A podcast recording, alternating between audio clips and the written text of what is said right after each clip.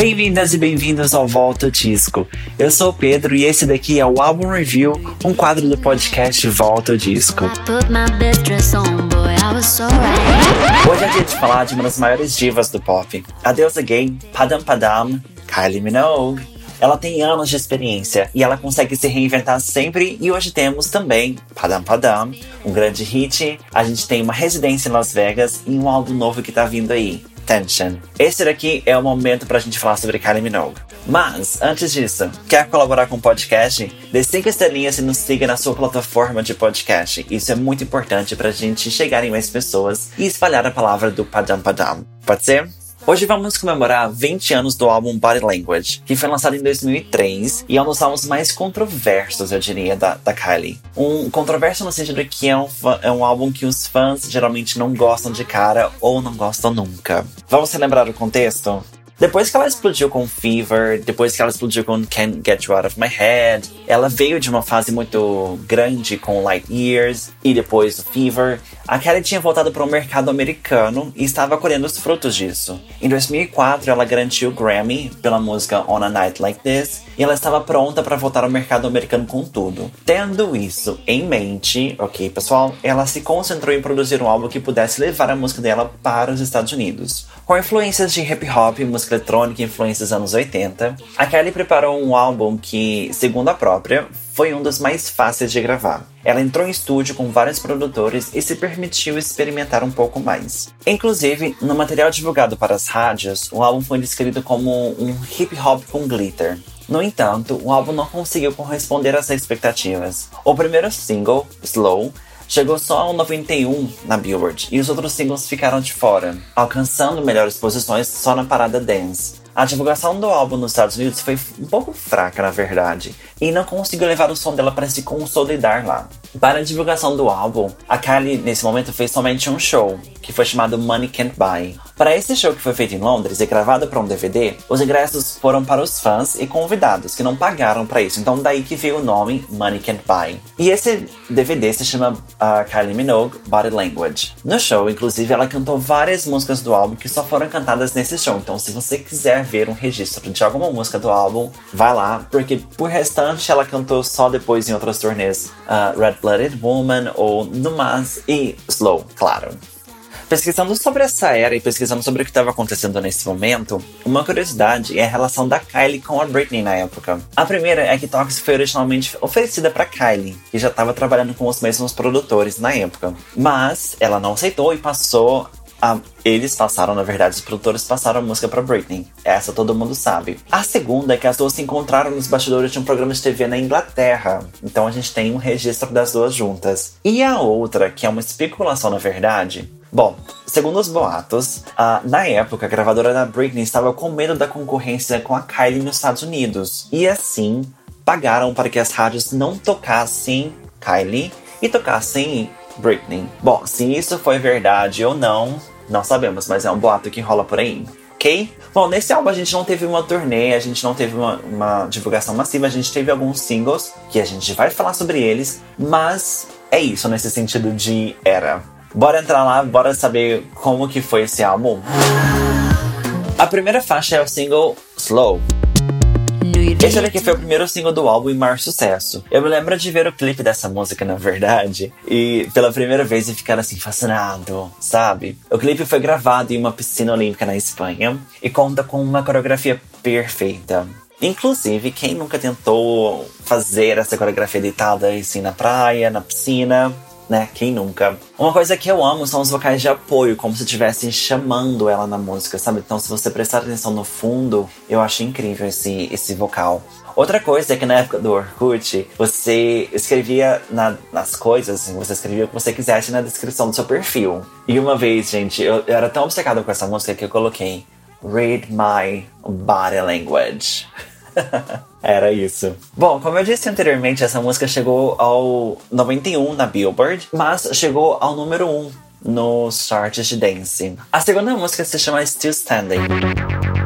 Essa daqui foi originalmente gravada pela artista Alexis Strum, mas acabou indo pra Kylie. Pela sonoridade, a gente já percebe assim uma referência nos 80 dela. A gente tem os sintetizadores, a gente tem uns samples que lembram mais ou menos uma coisa meio tipo Janet Jackson nos anos 80, sabe? Então a gente tem essas referências quando a gente escuta Still Standing. Com Secret Take You Home, a gente tem um contato um pouco mais com os aspectos, entre aspas, americanos, sabe? Uma batida mais RB misturada com alguns elementos eletrônicos. E essa tem mais assim uma, uma atitude. Eu acho que teria sido um ótimo single. E uma vez, em, uma entrevista, ela disse que estava muito nervosa com a parte do rap. Mas eu acho assim que ela meio que arrasou, sabe? Eu acho que se fosse a primeira faixa do álbum, na verdade, essa daqui seria ótima para introduzir slow pelo finalzinho, porque tem tipo como um, fade out, ela termina de um jeito que daria para dar um, uma, uma transição legal para slow. Perdemos ainda. Depois a gente vai de Promises. Aqui a gente tem um vocal cheio de, de ar sabe? Ela chega falando sobre promessas e tudo mais. E essa música de, que de sonoridade eu colocaria até numa era disco, sabe? A letra é boa, eu achei super chiclete e foi uma descoberta. Depois a gente vai de Sweet Music para tudo e sente baixo nessa música. Aqui veio de verdade a sensação disso que todo mundo ama na Kylie, não é? Aqui ela fala sobre a arte da música, como ela mexe com você, como a música mexe com você, não é? E eu acho que a minha parte favorita é a ponte antes do refrão. Prestem atenção nessa parte, gente. A próxima se chama Red Blood Woman e foi um dos singles do álbum. Essa daqui, para mim, é uma das maiores do álbum, na verdade. Eu amo a vibe RB dela e como ela meio que te transporta, assim, pra história, sabe? Ela traz uma referência de You Spin Me Around, lembrando do momento anos 80, mas ela também me, ela é muito atual porque ela me lembra muito que Alicia Keys estava fazendo na época quando ela fez, por exemplo, Karma ou A Woman's Worth por exemplo, me lembra muito Alicia Keys nesse sentido. Me lembra Trust the Try da Janet, que a Janet fez em 2001, mas me lembra um pouco isso. Então, é, o, os críticos, na verdade, na época, falaram um pouco também sobre a similaridade com as produções do Timbaland, inclusive pelo o coro no fundo. Então, se você escutar, por exemplo, o que Timbaland fez com, com a Lia, ou até, por exemplo, acho que nessa época, assim, tipo, Crimea River que ele fez com, com Justin, você sente um pouco dessa vibe que a gente tem aqui em Red Blooded Woman. Depois a gente vai de uma coisa que eu amo, que é chocolate. Eu lembro de ouvir essa antigamente e não gostar. Porque essa foi uma época que eu conheci a Kylie um pouco. Tipo, que eu me propus a escutar ela, sabe? Então eu lembro de ver essa música assim, mas escutar, tipo, ó, Uh -uh, não me chama atenção. Mas hoje em dia, essa daqui, tipo, é uma obra de arte para mim. Os, vo os vocais, assim, sussurrados e delicados marcam demais essa música. Em uma entrevista também, a Kylie disse que essa foi uma das primeiras músicas gravadas pro álbum. Com o lançamento como single, essa música ganhou um remix com Ludacris para o mercado norte-americano. Gente, escutem, vocês sabiam da existência dessa versão com Ludacris? Eu preciso disso no Spotify ou nas plataformas porque não, não consigo superar tá? Mas tá disponível no YouTube, se vocês procurarem lá, vocês vão achar o feat dela com Ludacris. Depois a gente vai de Obsession. Aqui a gente também tem uma faixa inspirada no mundo hip hop, com os versos assim mais rápidos, ela traz uma pegada com mais velocidade nos versos e um refrão mais suave com camadas vocais, sabe? Essa música me lembra o que se fazia na Europa inspirado no hip hop, uma mistura de pop com hip hop, algo que, por exemplo, a Victoria Beckham fez, sabe? Tava na moda na Europa fazer esse tipo de música como se fosse tipo uma versão europeia do que seria um, um R&B, um hip hop sabe? Depois a gente vai de I Feel For You. Eu amo o sample dessa música. Essa música traz uma mistura tipo anos 70 e 80, sabe? Você tem um toque dos instrumentos bem definidos nela. Assim, embora não sejam das minhas preferidas, eu acho que é uma música que te transmite uma vibe feliz, tipo uma happy song. Então eu boto nessa categoria. Depois a gente vai de Sunday. Essa daqui é uma balada mid-tempo, né? Tipo, uma, uma balada, mas no mundo Kylie acaba virando uma balada, né? Então é uma mid-tempo em que ela fala sobre o fim de relacionamento. Aqui eu amo a camada dos vocais, uma produção que me lembra assim os anos, 8, os anos 90, na verdade. Inclusive o que a Kylie já fez nos anos 90, sabe? Ela ainda me mostra assim, tipo, atitude, dizendo que ela cansou do boy, sabe? E lembrando que a gente teve Kylie Minogue na composição dessa música. Depois a gente vai de Loving Days.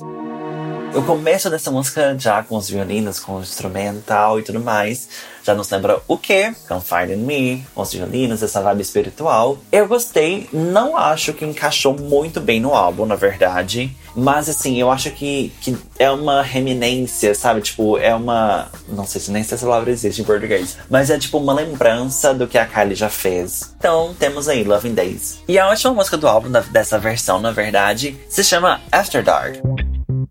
Veio Kathy Davis, compositora de Can't Get You Out of My Head, muitos outros sucessos, então coisa boa sempre tem. Eu acho que a música termina com o álbum falando assim: é, a, a, música termina o álbum falando sobre o que vem depois da escuridão. E eu achei muito interessante, tipo, eu minha cabeça explodiu quando eu, fui pensar sobre isso. Por quê? Porque é um álbum mais obscuro, tipo, mais sombrio do que o, o, Fever, por exemplo, que é muito solar. Então faz sentido, tipo, ela terminar essa época, né, essa era mais escura com After Dark. Eu acho que a música poderia ter sido incrível se tivesse feito com uma vibe mais explosiva, sabe? Mas eu acho que respeitando a proposta do álbum, tá tudo bem, ela encaixa aqui sabe? Então ela tem um motivo, a gente tem um motivo de ter After Dark no final. E é isso. Depois eu acho que que depois disso, depois de After Dark, vem o que? Vem a luz. Então vieram outros álbuns, vieram outros trabalhos mais solares. Mas eu acho que foi incrível ela trazer esse álbum que, que tem essa, essa perspectiva mais sombria. Bom,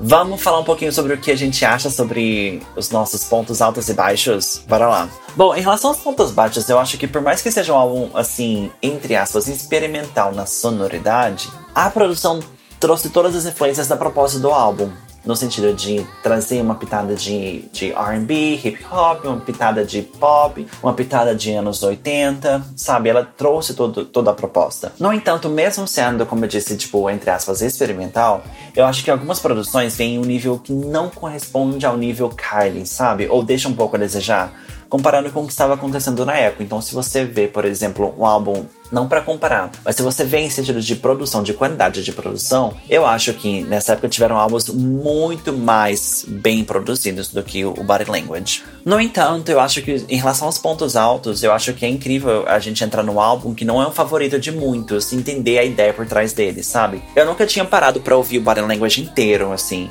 E eu acho que foi ótimo para mim ter feito isso, sabe? Acho que a gente entende a coesão que o álbum tem, a proposta nos 80, a proposta entrando no mercado americano. E eu acho que entendendo tudo isso, a gente aceita mais, a gente entende. Porque uma vez que você entende, uma vez que você sabe do que você tá falando, você entende o motivo por trás e você aprecia um pouco mais. Pelo menos é, é, a minha percepção. E aqui a gente vê uma Kylie, por exemplo, que se liberta, experimenta mais na sonoridade, tá leve nas, nas letras, sabe? Então, pensando em tudo isso, a minha nota para esse álbum é 8 de 10. Mas eu quero saber o que vocês acham sobre, sobre o Body Language. Deixa aí nos comentários agora no Spotify. Pode deixar os comentários. Se você estivesse me escutando em uma outra plataforma, vai lá no arroba Volta Disco e me conta o que você acha desse álbum, pode ser? Bom, a gente se vê por aqui no próximo episódio do Volta Disco. É isso aí. Até mais. Tchau, tchau.